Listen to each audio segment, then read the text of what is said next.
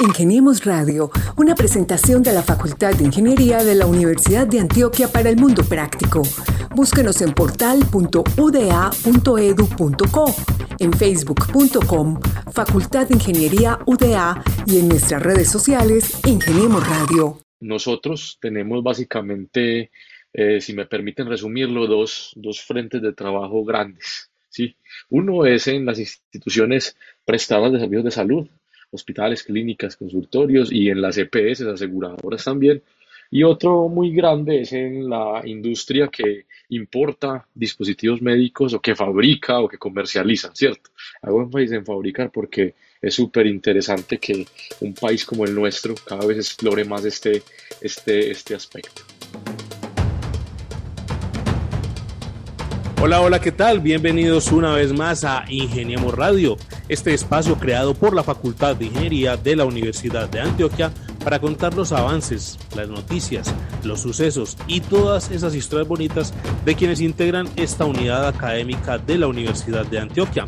Cada semana traemos temas relacionados con la investigación, con la docencia, también con la cultura del bienestar y muchas cosas que hacen los ingenieros de la UDA, que se las oyan constantemente en sus trabajos académicos, pero también haciendo lo que más les gusta, haciendo crecer este país. Estamos como cada semana con ustedes, quien les habla Mauricio Galeano y mi compañero en mesa de trabajo, Gabriel Posada Galvis.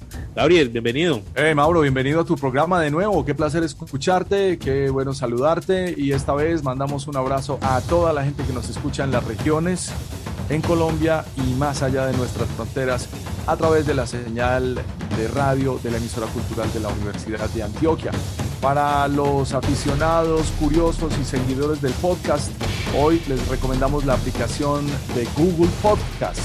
Haga una búsqueda así de sencillo en Google y va a encontrar ahí nuestro programa llamado Ingeniemos Radio. Más de 100 capítulos para escuchar, repetir, compartir, adelantar, devolver, en fin, un saludo de parte de nuestro decano Jesús Francisco Vargas Bonilla y un agradecimiento especial a Lady Quintero y a Carlos Betancur, los dos preproductores de este espacio.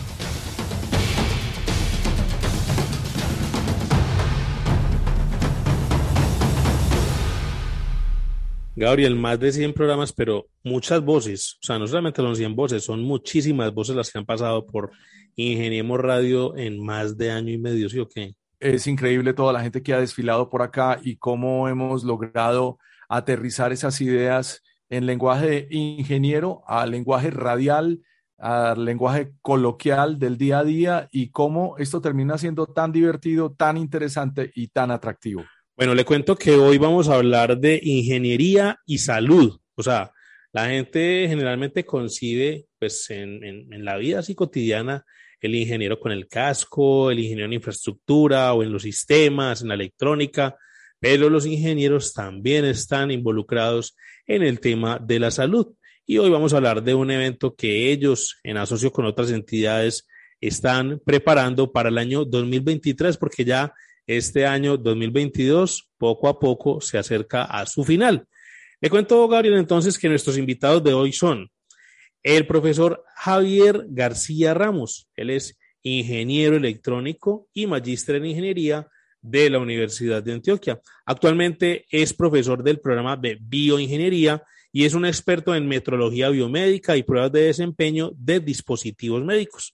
Adicionalmente, actualmente se desempeña como presidente del quinto Congreso Internacional de Ingeniería Clínica CONIIC, que es el evento que nos trae hoy a esta conversación. Profesor Javier García, bienvenido a este espacio que se llama Ingeniemos Radio. Muy buenas tardes, Mauricio. Muchísimas gracias por este espacio. Buenas tardes, Gabriel, Juan Guillermo y a todos los que nos escuchan.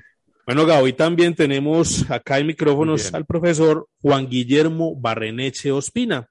Él es también bioingeniero de la Universidad de Antioquia, MBA de la Universidad EAFIT, profesor también del programa de bioingeniería y es consultor en proyectos hospitalarios, director, técnico de la planta de producción de dispositivos médicos de la seccional Oriente de la Universidad de Antioquia en el Carmen de Viboral.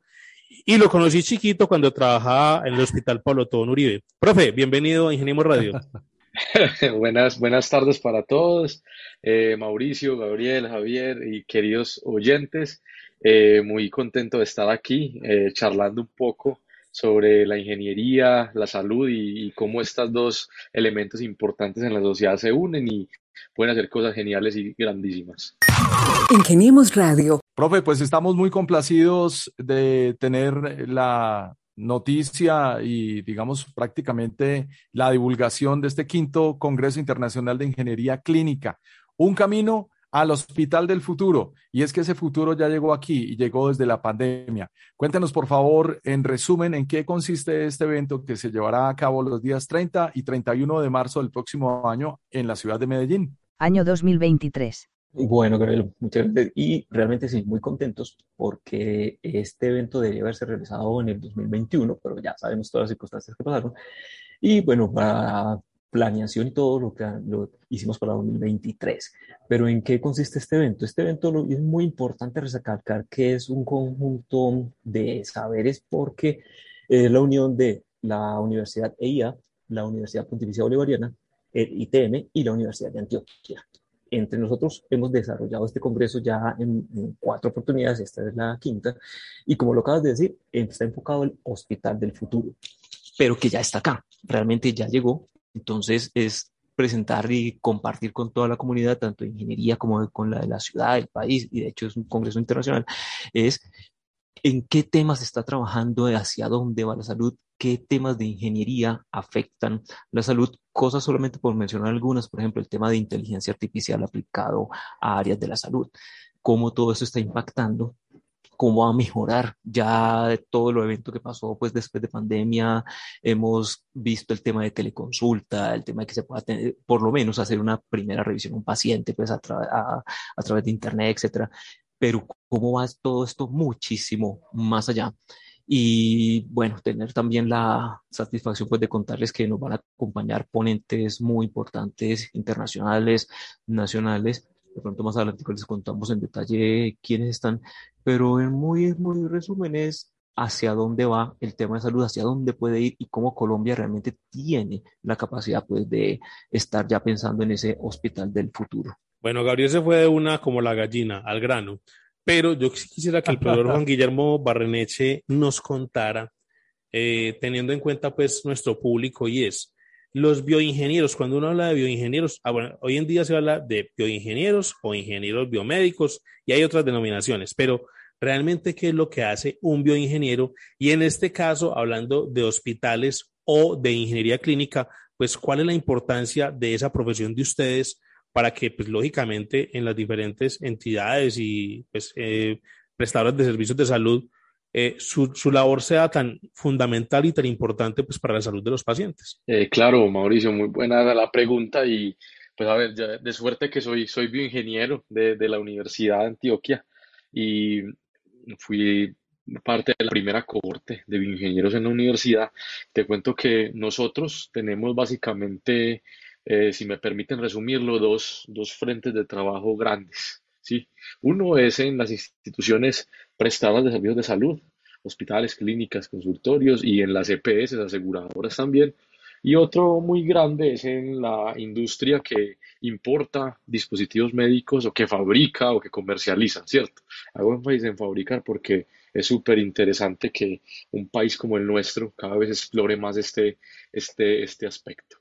Nosotros en ambos escenarios, muy resumido porque es más grande, pero muy resumido, nosotros en ambos escenarios lo que hacen los ingenieros biomédicos o bioingenieros es gestionar toda la tecnología médica, tecnología en salud, desde la parte de premercado, que es cuando apenas es una idea, un modelo, un prototipo, un desarrollo, se fabrica, se piden permisos a los entes reguladores como INVIMA, ¿cierto? Y posmercado, cuando ya tiene aprobaciones, ya se fabrica o se importa y esta tecnología los aseguradores o en consultorios, como dije anteriormente, y se utiliza, entonces uno tiene que eh, comprarla, tiene que evaluarla, tiene que capacitar sobre el uso de ella, hacerle mantenimiento y renovarla, ¿cierto? Entonces nosotros se dice, de que he tenido en la carrera muy queridos, nos han dicho siempre, ustedes son los ingenieros de la tecnología en salud, ¿cierto?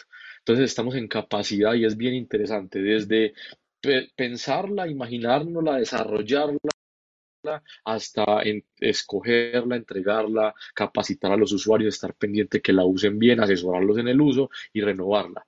Eso somos nosotros. Sin embargo, el CONIC quiere, este, este evento quiere además de los ingenieros, que somos muy importantes y somos la razón principal, pero también convocar a aquellas disciplinas que nos acompañan en este bonito camino. Y es que para uno tener estas tecnologías funcionando, y no se nos puede olvidar, ¿para qué hacemos todo esto? Para el servicio de los pacientes. Esa es nuestra razón de ser, seguridad y servicio de los pacientes, y entonces viene la gente que, que es financiera, los que compran, los gerentes de clínicas, los mismos médicos, la parte de enfermería, la parte de, de, manejo asistencial, de trabajadores sociales, etcétera, etcétera. Entonces se forma con IGES esta comunidad que pretende juntarnos a todos y que pretende que eh, al son de los dispositivos médicos y la tecnología en salud, estemos pensando en eso, cómo le aporta cada vez más a los pacientes, ¿sí? Entonces, eso es lo que hacemos. Ingeniemos Radio.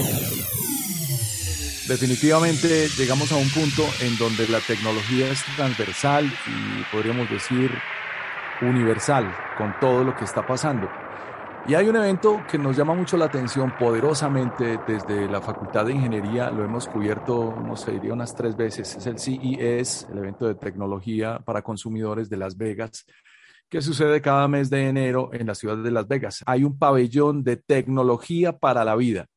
Y cuando uno hace ese comparativo con lo que ustedes están proponiendo, se encuentra con que no estamos muy lejos. A pesar de no tener eh, los medios para producir tecnología de, última generación, pues estamos ahí, estamos en, el hospital digital, en la transformación digital, ya hay un observatorio de inteligencia artificial en Colombia.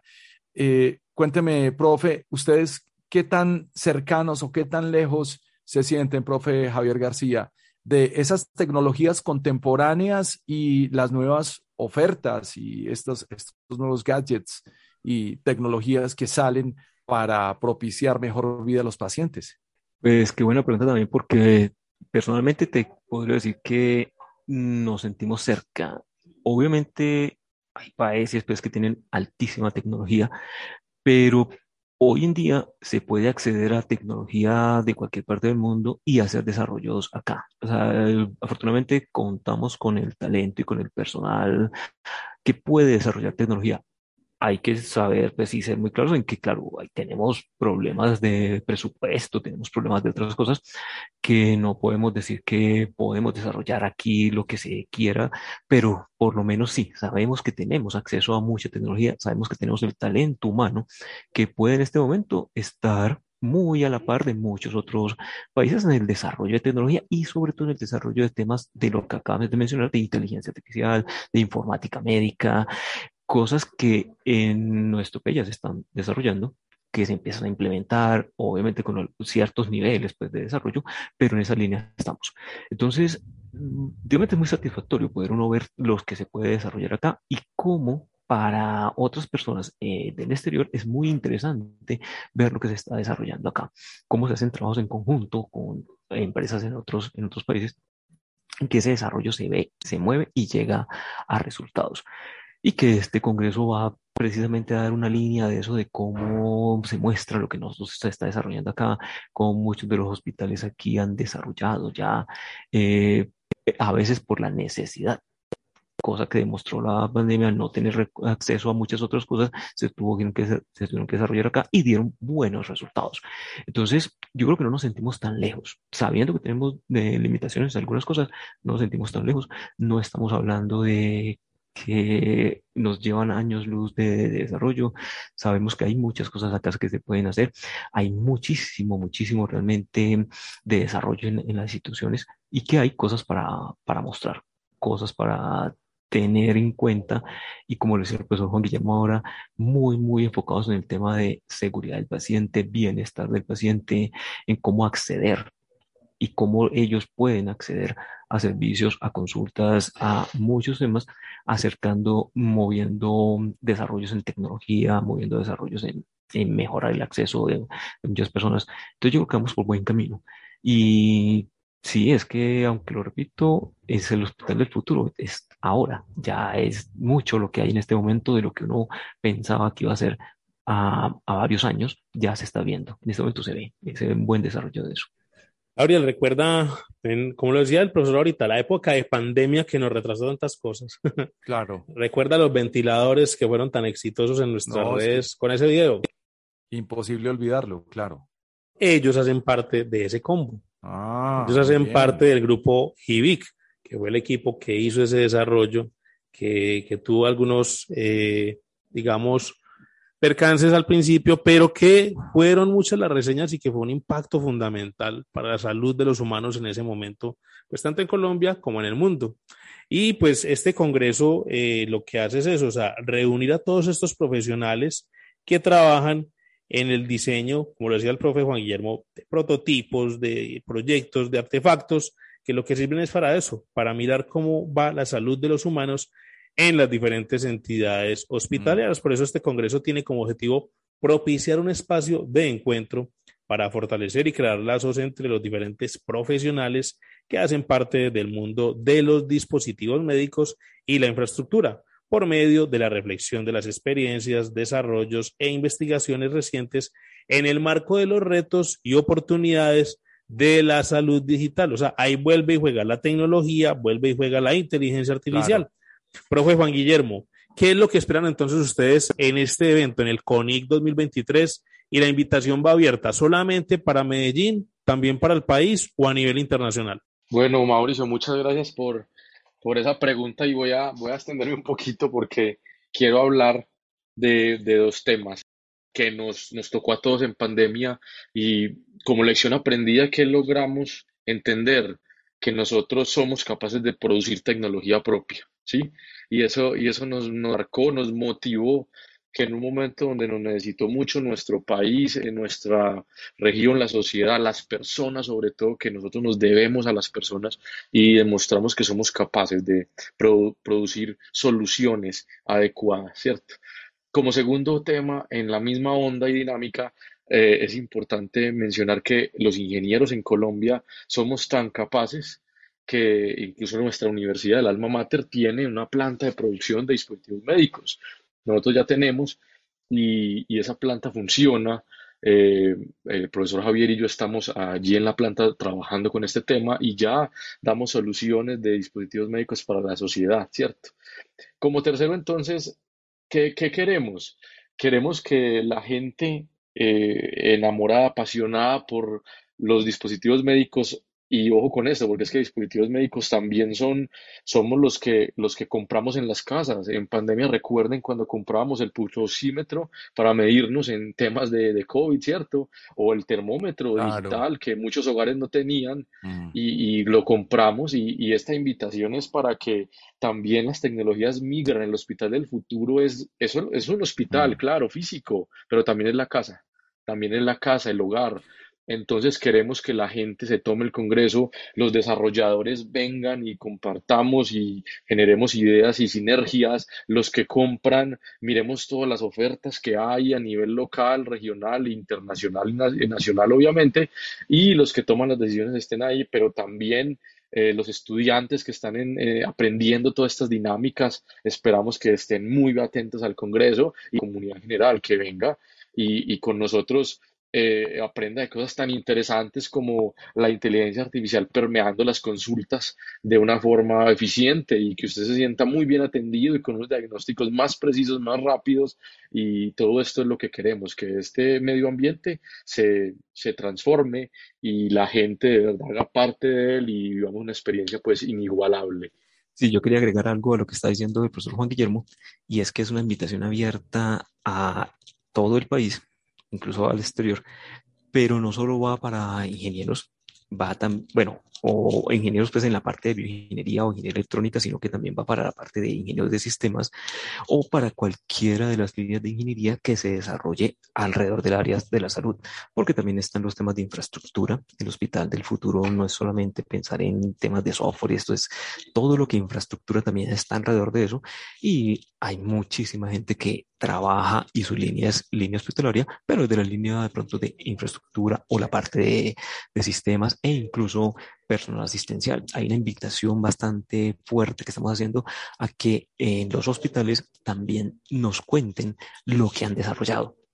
Desde aquí se hace muchísimo, se hace mucho, mucho en los hospitales. Entonces es que nos cuenten y nos participen en lo que ha, ha desarrollado cada institución. Claro, es que además hay un clúster en la ciudad con la Cámara de Comercio y la Alcaldía de Medellín de salud y de desarrollo industrial de, ese clúster como tal. Y escuchándolos hablar, pues pensaba cómo nos ha permeado tanto la tecnología que inclusive un smartwatch o un reloj inteligente es el camino por el cual se debatirán eh, dos grandes compañías en el futuro como lo pueden ser Google y Apple nada más con ese reloj que sirve para todo menos para ver la hora. Y eso ya está en nuestro poder, ya está en nuestras casas, ya, ya hace parte del día a día. Pero hablemos un poco más de ese hospital del futuro, profes, porque no es solamente el, el hecho de pensar en esos dispositivos y cómo funcionarán esas herramientas, esas máquinas, sino también las, las personas, profesor Juan Guillermo. Cuéntanos un poco, por favor, sobre esos ejes sobre los que gira el conocimiento de estos investigadores eh, sobre el mantenimiento de equipos médicos e infraestructura, sobre esa formación e investigación en ingeniería clínica, eh, en fin, todo eso que contrae el hospital del futuro. Claro que sí, Gabriel, te, cuento. Y, quiero arrancar de pronto con una, anécdota. Em, esta mañana estábamos Javier y yo, el profesor Javier y yo, en el Hospital Alma Mater y el Hospital de, de la Universidad de Antioquia con el comité directivo del hospital.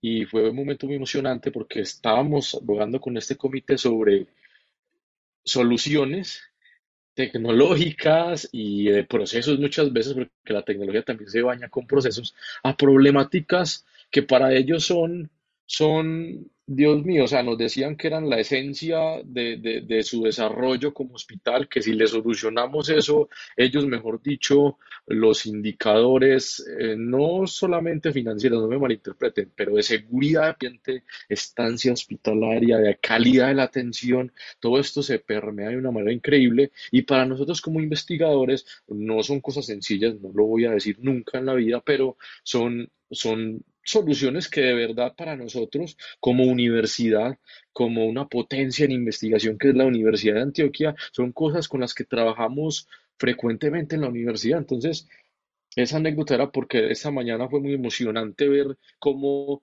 les contábamos lo que nosotros hacemos y ellos cómo nos contaban el día a día y la vida y lo que sucede en un hospital y, llegamos a ese match en el cual coincidimos. Miren, ¿qué, qué, alternativa nos queda? Unirnos, unirnos y, trabajar juntos por esos pacientes, por ese beneficio. ¿Qué es el hospital del futuro? más allá de tecnologías muy llamativas, porque es que cuando vos hablas de inteligencia artificial, cuando uno habla de la transformación digital, cuando uno habla de ciberseguridad, cuando uno habla de esto, eso es muy llamativo y es muy interesante y las, los que trabajan esto, eh, yo creo que se las oyan completamente porque es apasionante a poder, pero el hospital del futuro es este hospital que permea a los pacientes, que los alivia más rápido, de una forma más segura, que ayuda a esos asistenciales, médicos, enfermeros, todos los que están allí, que les dan herramientas para mejorar esa atención y que, y que, y que con todo esto lo que hacemos es, es ese, ese bienestar como humanidad, eso que vivimos en pandemia, en el cual esa empatía que se generó en algún tiempo tan bonita, en el cual me preocupaba por el otro, cómo está, cómo ayudo, y eso es este hospital.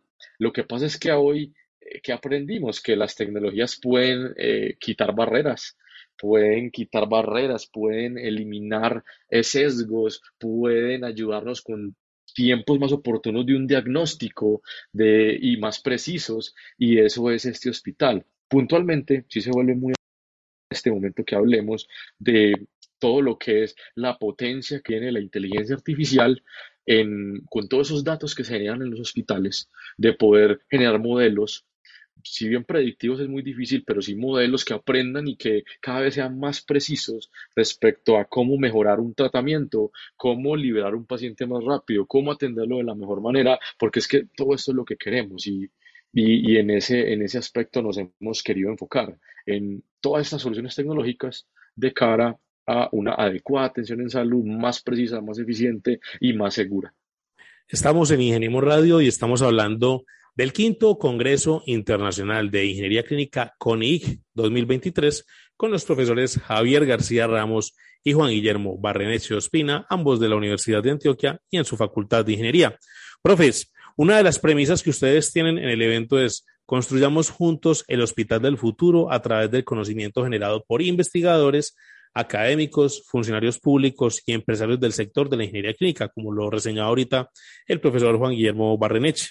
Y tienen para ello unos ejes temáticos. Tenemos acá gestión del mantenimiento de equipos médicos e infraestructura, formación e investigación en ingeniería clínica, hospital digital, transformación digital, inteligencia artificial en salud, gestión de tecnología en salud, emprendimientos e innovación en dispositivos médicos, marco regulatorio y la última que es informática médica, el Internet de las Cosas, Big Data en salud, interoperabilidad. Pero bueno, son muchos. Toquemos algunos de ellos brevemente. Profe Javier García, ¿por qué no nos habla un poco de ese tema que está tan de moda y es la inteligencia artificial, pues, inmiscuida en los desarrollos en salud?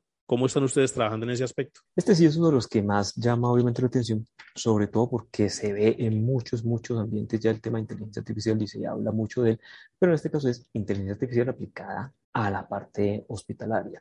Entonces, el profesor Juan lo mencionó hace un momento, eh, cómo para un paciente se le puede mejorar, hacer un manejo de datos grandísimo para poder, con base en esos datos, empezar a agilizar, no necesariamente dar una solución o un diagnóstico automático, porque no es lo que se busca, pues por ahora siempre estará el médico, obviamente, al frente de todo esto, pero sí el, gran, análisis de gran cantidad de, de, datos que permita facilitar o agilizar eso. Entonces, en inteligencia artificial, afortunadamente, digamos que una de las cosas que nos tiene muy contentos con, este, con esto es que dos de las personas invitadas eh, son profesores, uno de ellos en Italia, ellos en Estados Unidos, que son expertos en el tema de ingeniería artificial, de inteligencia artificial, perdón, y que trabajan en la línea de ingeniería clínica. Entonces han hecho ya desarrollos, han trabajado mucho en ese tema y van a estar acompañándonos, contándonos qué, contándonos cosas como en este momento en el mundo, precisamente cómo se está aplicando y hacia dónde va el tema de inteligencia artificial. Es posible que a veces suene un poco lejos qué es eso de inteligencia artificial. Entonces, simplemente para hacer pues, un como resumen o que, que lo podamos entender es que se puede tener, como yo mencionaba ahorita, mucha cantidad de datos, datos de un mismo paciente o datos de diferentes pacientes, pero analizar todos esos datos y dar con eso una serie de, de información más ágil, de información más rápida sobre tendencias, sobre hacia dónde eh, va, cómo son los datos con un paciente, es lo que ayudaría a este tipo de, de cosas. Es algo muy, muchísimo más profundo, o sea, no, no quiero decir que sea algo tan, tan sencillo, que no quiero alargarme demasiado, meterme pues, en, en, temas que me interesan, me gustan mucho, pero no son de mi experticia, entonces tampoco quiero... Eh, hacer pues como cometer errores en su, en su descripción. Pero para hacerlo pues como muy comprensible es poder tener ese análisis de mucha información y poder agilizar ese hacia el médico, que es el que finalmente va a estar con el, con el paciente, cómo se va a trabajar. Cosas como las que se han mencionado de una teleconsulta, cosas como la de poder tener y agilizar en, en diagnósticos, a través de, del trabajo con muchos, muchos, con muchos pacientes y mucha información de, de ellos que permita que se haga una mejor atención o por lo menos se pueda mm, ampliar la, todo, todo lo que tenga que ver con la enfermedad del paciente en cuanto, a, en cuanto a puede, cuál puede ser su tratamiento y de lo que mencionaban hace un rato de la reunión que tuvimos esta mañana, uno de los temas precisamente aplicando esto de inteligencia artificial es el tema de cómo los pacientes reaccionan a cierto tipo de antibióticos. Entonces, si lo vemos desde ahí, si se analiza cómo un paciente eh, puede reaccionar ante ciertos tipos de medicamentos, cuáles son los medicamentos que más le pueden convenir en ciertas etapas, y eso digamos que no sería fácil de hacer eh, paciente por paciente, pero este tipo de herramientas permiten con, con todas esas, esa información que se cuenta, dar mejores herramientas para que el, el médico pueda eh, dar un, un diagnóstico más acertado o a una mayor velocidad. Ingeniemos Radio. Profe Juan Guillermo, entonces definitivamente la inteligencia ya llegó a la salud, ya este tipo de ayudas están aquí y están aquí para quedarse. Pero ahí hay un potencial de transformar la forma en que se brinda la atención médica. Háblenos usted, por favor, de cómo esto ha mejorado eh, en la última década y cómo ha impulsado en gran medida los avances en el aprendizaje básico de la automatización. No, súper, súper interesante la pregunta, Gabriel. A ver, en la última década que de hecho pues he trabajado en esta década, afortunadamente en el, en el sector y me ha tocado presenciar mm, e, e, en, mi rol o en mi rol como consultor, he visto mucho la evolución de, de dos cosas, tres cosas podría decir yo. Primero, la infraestructura, ¿sí? Eh, segundo, la tecnología y tercero, los procesos. Mm, respecto a infraestructura, quiero mencionarlo porque es, es bien importante. Yo recuerdo mucho cuando, cuando he, participado en algunos proyectos en, los cuales la gente muy visionaria empieza a decir frases como, esta infraestructura debe permitir las tecnologías que todavía no sabemos que existen, debe permitir convivir con esas tecnologías. Y, y en ese momento, años atrás, a mí se me venía la cabeza como, ¿de qué están hablando? Y en automatización es bien importante todo el tema de los datos, de los datos, del Internet de las cosas, ¿sí?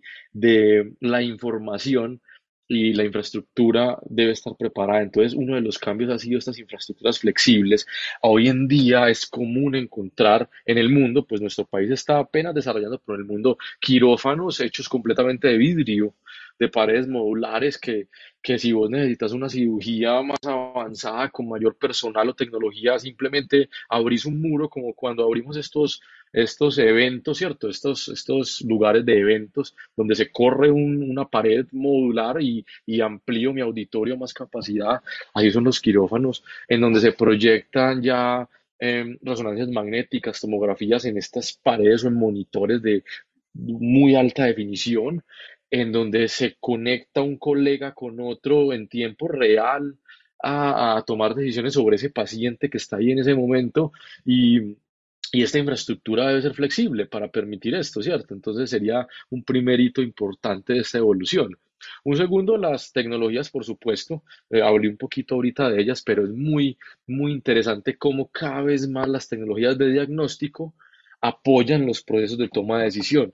Siempre han sido importantes, no me malinterpreten, pero en este momento hay cada vez más opción de poder tecnología, tener tecnologías para diagnósticos más precisos y poder soñar con, porque es que yo creo que el sueño también es de los médicos cuando te atienden, ellos también llegar a un diagnóstico lo más preciso posible para iniciar tu tratamiento cuanto antes. Y es que el tiempo es igual a salud también. Entonces, tecnologías de imágenes cada vez más precisas, cada vez más portátiles, tecnologías home care, y no me cansaré de decirlo, que es parte del hospital del futuro. El hospital Alma Mater, que es el hospital de la universidad, tiene un área de atención domiciliaria muy grande y muy importante, y es una apuesta excelente. Tenemos el Living Lab en la Facultad de Medicina, nuestra universidad, y y son apuestas geniales porque es que las tecnologías también no son solamente para estar en los hospitales, sino para permear los hogares de las personas. Y ahorita lo decían ustedes con este el Apple Watch que, y los relojes inteligentes que miden, de, dan tanta información que ya la hora es secundaria. Ese es el presente de la tecnología y miren la evolución en estos pocos años que ha tenido. Y el futuro es supremamente atractivo y llamativo. Es cada vez tener estos diagnósticos más precisos, más portátiles, más rápidos y, nos va a ayudar. Y como tercero, la evolución de procesos.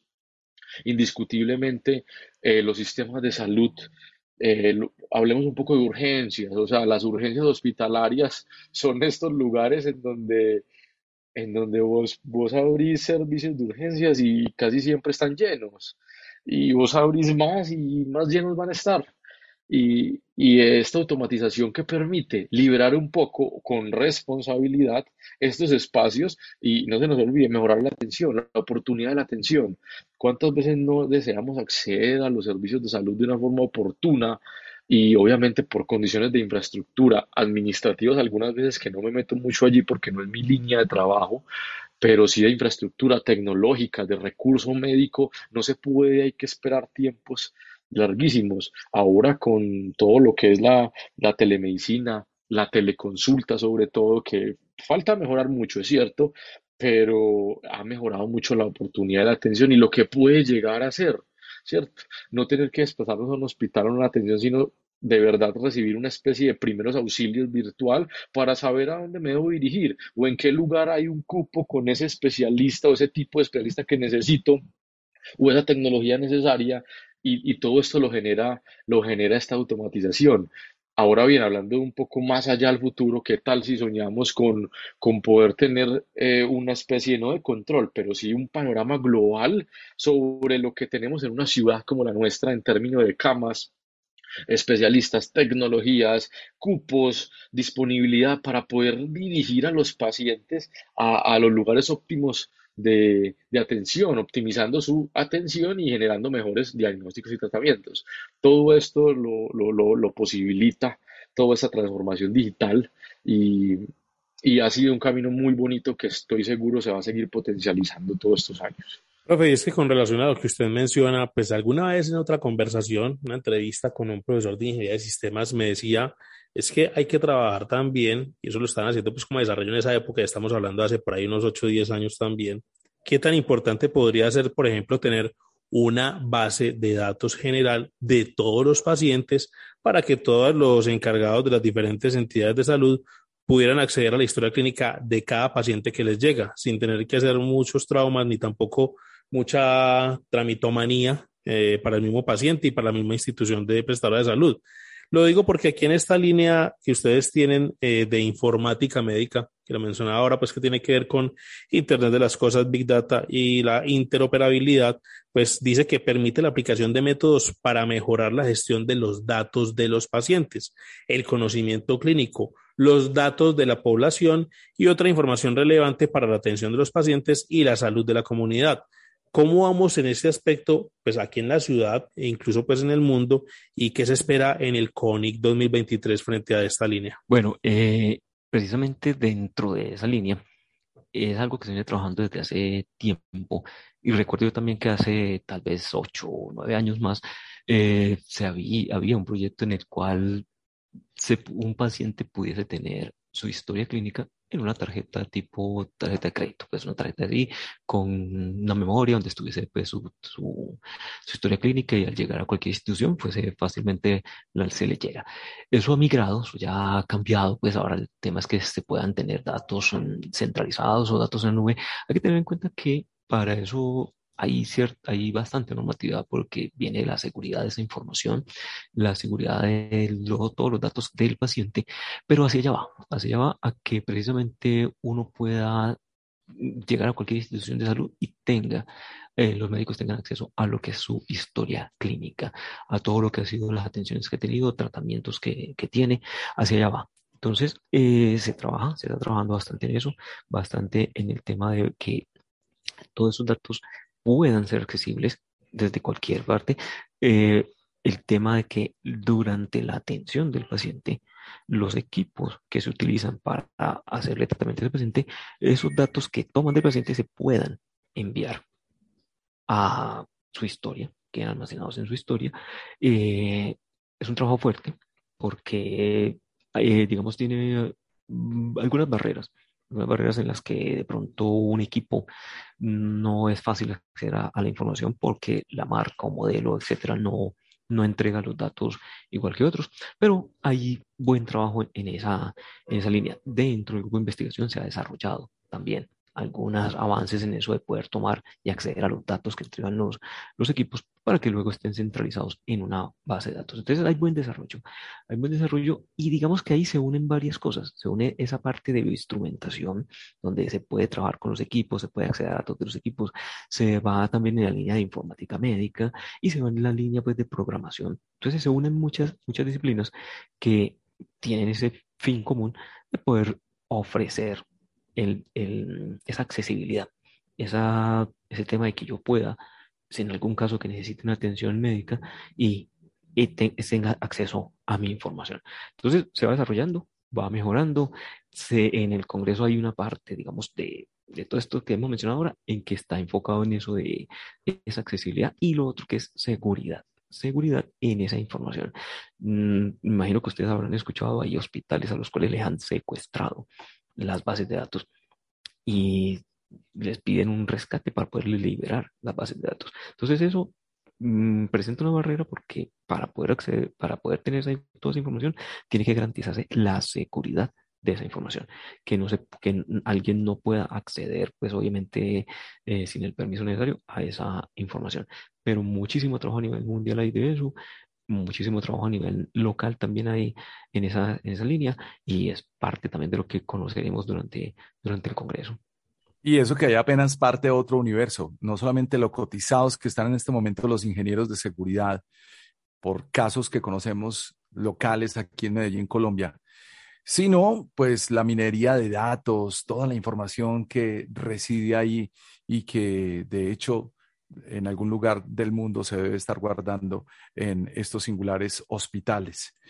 Profe Guillermo, cuéntenos cuál es el marco regulatorio de todo esto que suena tan bonito, los dispositivos médicos, el Internet de las Cosas, Big Data, pero todo eso tiene que tener un marco regulatorio y llega a una interoperabilidad. Por supuesto, Gabriel parece ingeniero biomédico.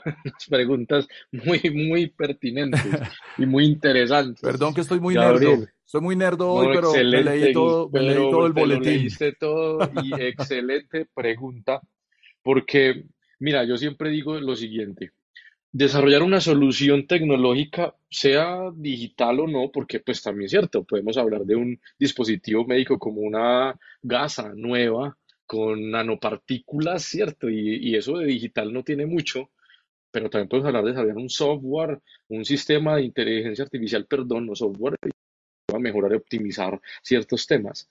Cómo podemos desarrollar una forma nueva de medir el electrocardiograma de un paciente, todo eso son dispositivos médicos. Y la pregunta es excelente porque yo siempre digo de lo siguiente. Les contaba yo que ese marco normativo eh, se compone primero del marco normativo regulatorio colombiano, pues para innovación es cierto, eh, realizadas en Colombia, y este marco es regulado por el INVIMA. Hay un decreto, es el decreto 4725-2005, que es una guía excelente para yo poder tener claro, completamente claro, qué me piden a la hora de yo innovar me voy a enfocar mucho en fabricantes, ¿cierto?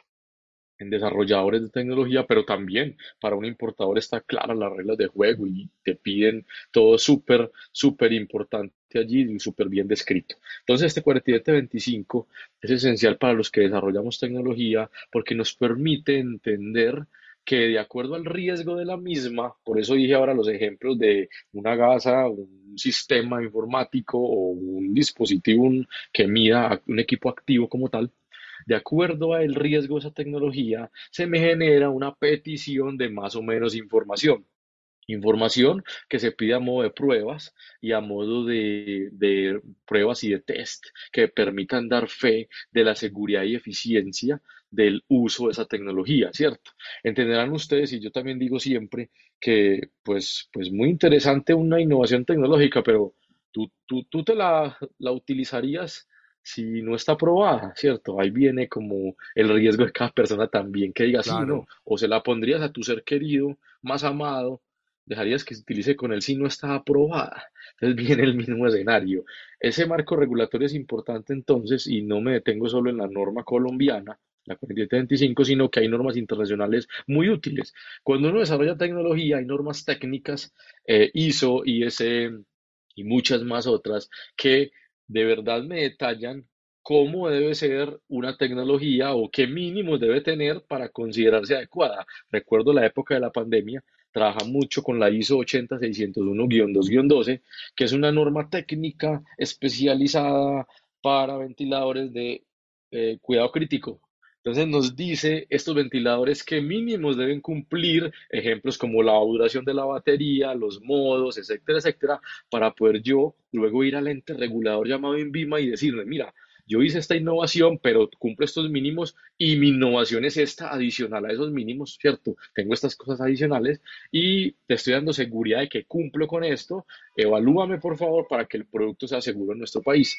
Y hay normas internacionales también como la ISO 13485, que es una norma de sistema de gestión de la calidad para los que trabajamos con dispositivos médicos. Entonces, cuando uno tiene una planta de producción, por ejemplo, es muy interesante certificarse en esta norma porque da fe de que tú tienes procesos muy bien establecidos, muy claros, para poder cumplir con los requisitos de ese dispositivo y que ese dispositivo va a ser seguro, que no le va a faltar mantenimiento, que no le van a faltar partes, que vas a capacitar a la gente que lo va a utilizar para que lo utilice bien, que hiciste pruebas y muchas pruebas al respecto, tanto cuando era prototipo como cuando es un producto de línea de producción y sale con un certificado en el que tú dices que ese producto, ese serial, es apto para estar, ser usado en un paciente. Entonces estas normas, miren que más allá del posible temor que pueden generar, son muy lógicas y nos permiten tener tranquilidad en el uso de estas tecnologías, ¿cierto?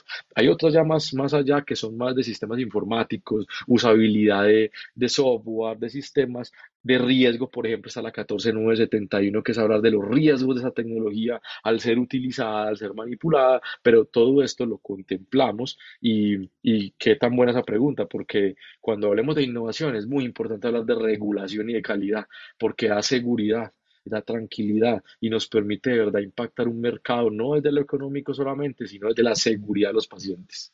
Tenemos radio. Ingeniería y salud, una combinación vital en el quinto Congreso Internacional de Ingeniería Clínica. Profe Javier García, no los puedo dejar ir sin preguntarles y sin que nos cuenten entonces los interesados en participar, pues cómo lo hacen, dónde se inscriben, cuánto vale, o sea, cuáles son los datos de contacto para que aquellos profesionales que estén interesados en este tema, y por acá tenemos algunos que ustedes reseñan, como son, por ejemplo, los ingenieros biomédicos, los bioingenieros, ingenieros clínicos, ingenieros de sistemas de hospitales, gerentes de tecnologías médicas, etcétera, puedan participar en este gran evento que tendrá lugar los días 30 y 31 de marzo de 2023 en Medellín, Colombia. Claro que sí, Mauricio. Bueno, inicialmente el público, pues obviamente, digamos, el que está dirigido central el, el, Congreso, son todas las personas que están en la línea de bioingeniería, ingeniería biomédica, como mencioné ahorita, ingeniería de sistemas e, e incluso infraestructura alrededor de las entidades de salud. Pero también todas aquellas personas que están de alguna forma cerca, ya sea productores de dispositivos médicos que ya nos ha demostrado pues que tenemos varios en, el país, productores de dispositivos médicos, eh, empresas distribuidoras de equipos médicos, en general todas las personas que estén alrededor de esta área de la salud en cualquiera de sus líneas porque se tocarán temas bastante pues interesantes.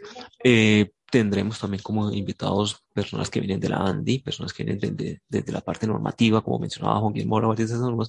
Eh, entonces, va a ser muy interesante todo lo que podemos compartir en ese, en ese evento. La forma de inscribirse, bueno, lo más fácil es ingresando a la página del evento. Digamos que lo, el enlace es a veces, un poco largo, pero lo más fácil es en el buscador en Google colocar CONIC con doble I, que es Congreso Internacional de Ingeniería Clínica, CONIC, y van a encontrar el enlace que los lleva a la página de la Universidad EIA. Como comenté al principio, esto es una, una unión entre cuatro universidades y la página está siendo manejada a través del enlace en la página de la Universidad EIA. Ahí pueden encontrar toda la información de lo que es el, el valor de las inscripciones los plazos para la, para la inscripción. Entonces, y sobre todo que me parece muy interesante, puedan empezar a mirar nos van a, acompañar, no solamente los temas, sino las personas que van a estar acompañándonos. Ya mencioné dos de ellos, pero creo que tampoco me puedo despedir sin mencionar que eh, nos va a acompañar el ingeniero Antonio Gibertoni eh, digamos que, ¿por qué quiero hacer referencia a él? Porque él es el jefe de ingeniería del Hospital Israelita Albert Einstein en Brasil. Y este es un hospital que ha sido considerado por varios años como el mejor hospital de América Latina. Entonces contaremos con toda la experiencia pues, del ingeniero Alberto Nica y precisamente poder compartir con él desde todas las entidades de salud que quieran participar, acompañarnos, etcétera, compartir con, con precisamente una persona que tiene la experiencia de, trabajar en el que es considerado el mejor hospital de América Latina. Entonces es una invitación abierta a todas las personas, estudiantes, egresados, profesionales eh, que trabajan alrededor del ámbito de, de la línea pues, de ingeniería clínica o de la salud y en muchas cosas que de pronto incluso me pueden, se me pueden a mí olvidar en este momento porque he mencionado ingenieros de sistemas en la parte de infraestructura, etcétera, pero hay muchas otras que pudiesen estar participando como proveedores en entidades de hospitales, como usuarios. Entonces, eh, creo que muy bueno que nos van a acompañar revisar la información en la página y participar también si es alguien que está en una institución de salud y tiene desarrollos, una empresa que ha desarrollado algún tipo de tecnología y con esos desarrollos también es una opción para mostrar esos desarrollos. Y ahora hablemos de los precios, profe Juan Guillermo, cuéntenos por favor, ¿cuánto vale la entrada a este evento si tiene tal vez la información? Porque yo sé que además de muchos técnicos e ingenieros, hay gente curiosa que quiere ir a encontrarse con estas nuevas tecnologías, con esta nueva información, con esta nueva inteligencia en, eh, el campo médico. Claro, eh, Gabriel, perfecto. Los precios pues están en nuestra página web, pero sin embargo, eh, estamos hablando de para la comunidad de estudiantes, pregrado, posgrado, egresados y empleados de las universidades líderes del CONI, que son UDA, EIA, UPB y TM, estamos hablando de una tarifa de 248 mil pesos, ¿cierto? Por los dos días de, del evento, por estar compartiendo, haciendo enlaces, red, eh, aprendiendo, conociendo y, trabajando de la mano con nosotros. Ya cuando hablamos de público general, que sería la última tarifa, estamos hablando de 310 mil pesos, ¿cierto? Está bien interesante, es un tema que queremos de verdad hacer como sociedad y, comunidad al respecto.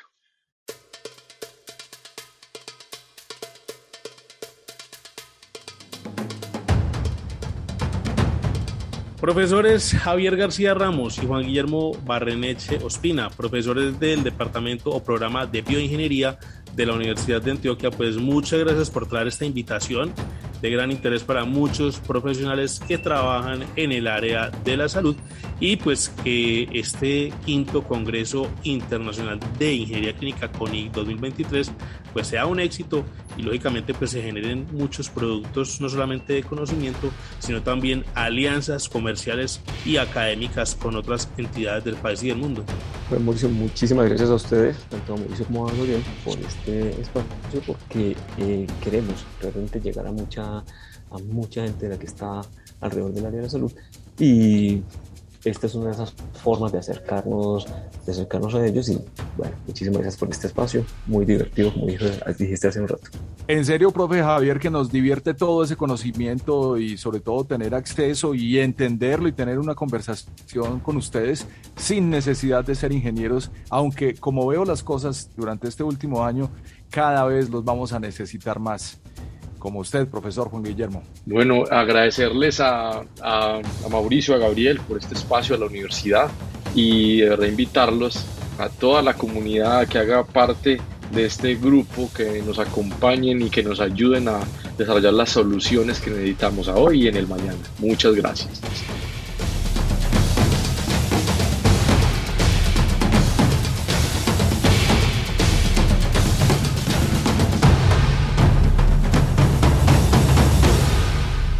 Bueno, Gabriel, ahí va viendo que para el año entrante tenemos yo creo que un espacio muy interesante para conocer proyectos, reseñarlos y traerlos también acá a estos micrófonos con el propósito de que nuestros oyentes sepan qué es lo que está pasando en ingeniería clínica en el país y en el mundo. Sí, hombre, es que sobre todo este tipo de cosas no, no pasan todo el tiempo en la ciudad, a pesar de toda la apuesta, lo mencioné más temprano, un clúster eh, dedicado también a esto y lo que necesitamos es empezar a verlos y a conocerlos absolutamente a todos.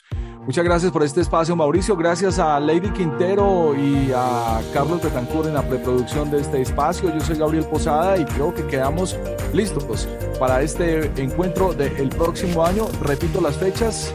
CONIC será entre los días 30 y 31 de marzo de 2023 en Medellín, Colombia. Así es, Gabriel, pues ahí quedan invitados todos los profesionales interesados en esta gran temática. A ustedes muchas gracias por estar con nosotros una vez más acá en Ingeniemos Radio. Los esperamos la próxima semana con más invitados fascinantes de la Facultad de Ingeniería de la Universidad de Antioquia. Estuvimos con ustedes Gabriel Posada y quienes habla Mauricio Galeano. Muchas gracias y hasta pronto.